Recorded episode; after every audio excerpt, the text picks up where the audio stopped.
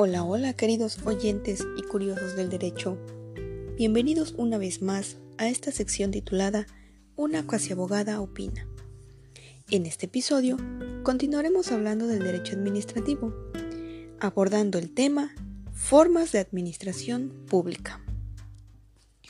Pues bien, la administración pública se define como aquella actividad coordinada, permanente y continua que realiza el Poder Ejecutivo tendiente al logro oportuno y cabal de los fines del Estado, mediante la presentación directa de servicios públicos materiales y culturales, para lo cual dicho poder establece la organización y los métodos más adecuados, todo aquello con arreglo a la Constitución, al derecho administrativo y a criterios eminentemente prácticos.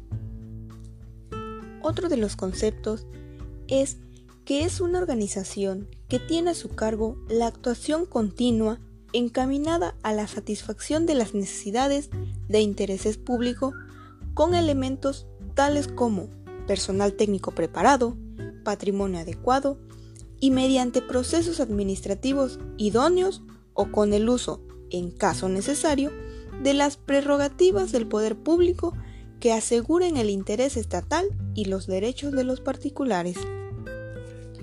Partiendo de estos conceptos, entendemos ahora que gracias a la administración pública, el Estado puede llevar de manera oportuna y eficaz todos sus fines.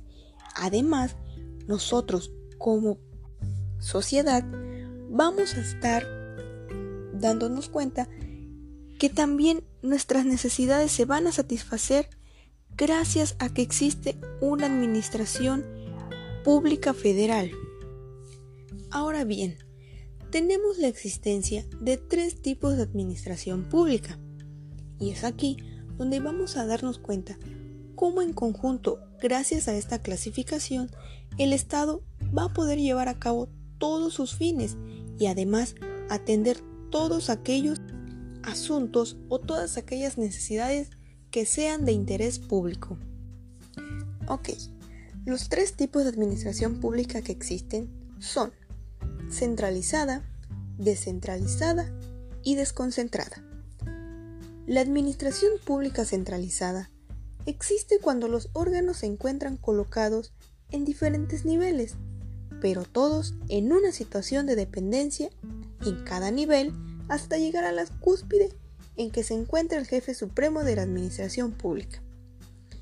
En otras palabras, coloquialmente hablando, digamos que la forma centralizada es como la, la que manda, la que está en la cúspide, en, en primer lugar, como quieran llamarle.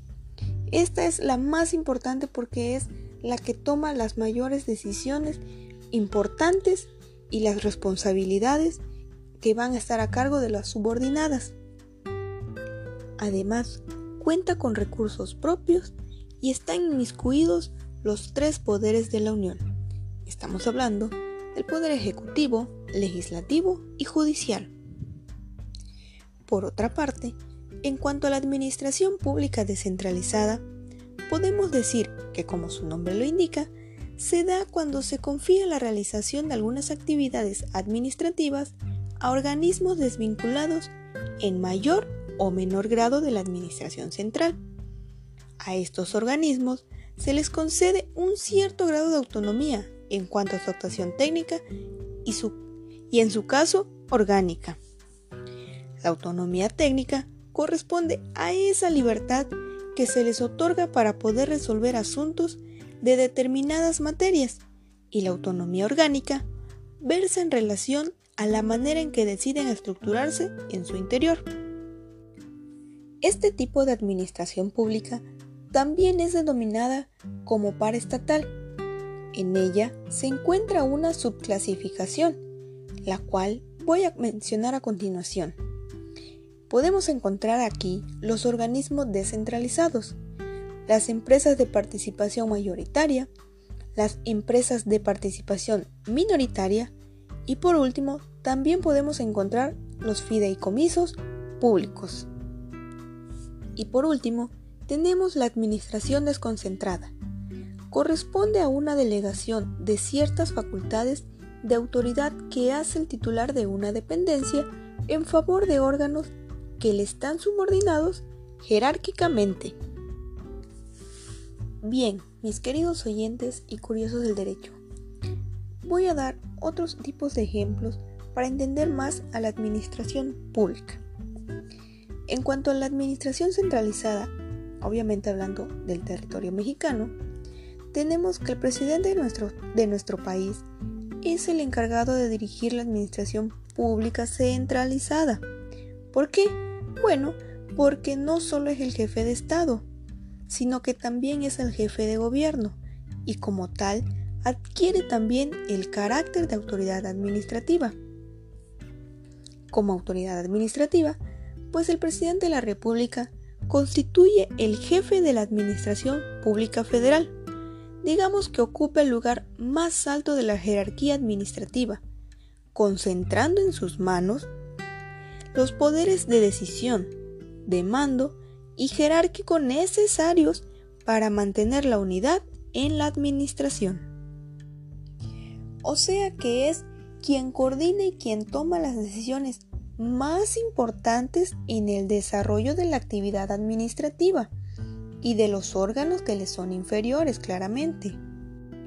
Ahora, el ejemplo más claro de cuáles son aquellos órganos administrativos centralizados, pues bueno, tenemos todas las secretarías de Estado, desde la Secretaría de Gobernación, de Salud, de Economía, todas, todas esas secretarías que tenemos en nuestro país conforman los órganos administrativos centralizados. Ahora, ¿cómo podemos diferenciar los órganos centralizados de los desconcentrados? Pues bueno, como los asuntos que les competen a las diversas secretarías de Estado son muy variados, ha sido necesario delegar algunas funciones sobre temas específicos a otros órganos que les ayuden a realizar de mejor manera sus tareas. Es así que aparecen los órganos desconcentrados que son parte de las secretarías y están subordinados a ellas, pero tienen la autonomía técnica que les permite atender ágil y eficientemente los asuntos que les son delegados.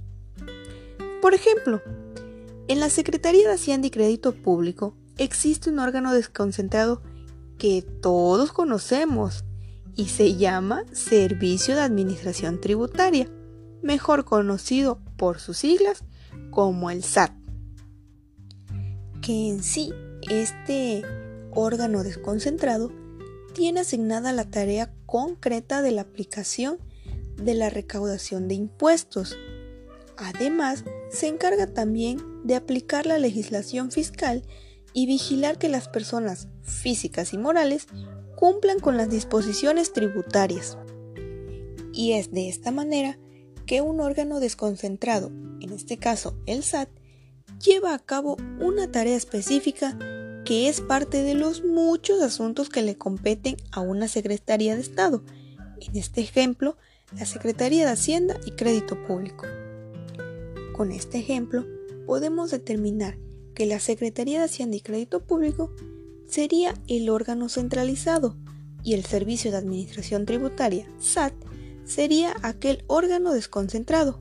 Depende mucho del órgano central, pero para su actuación tiene cierta autonomía.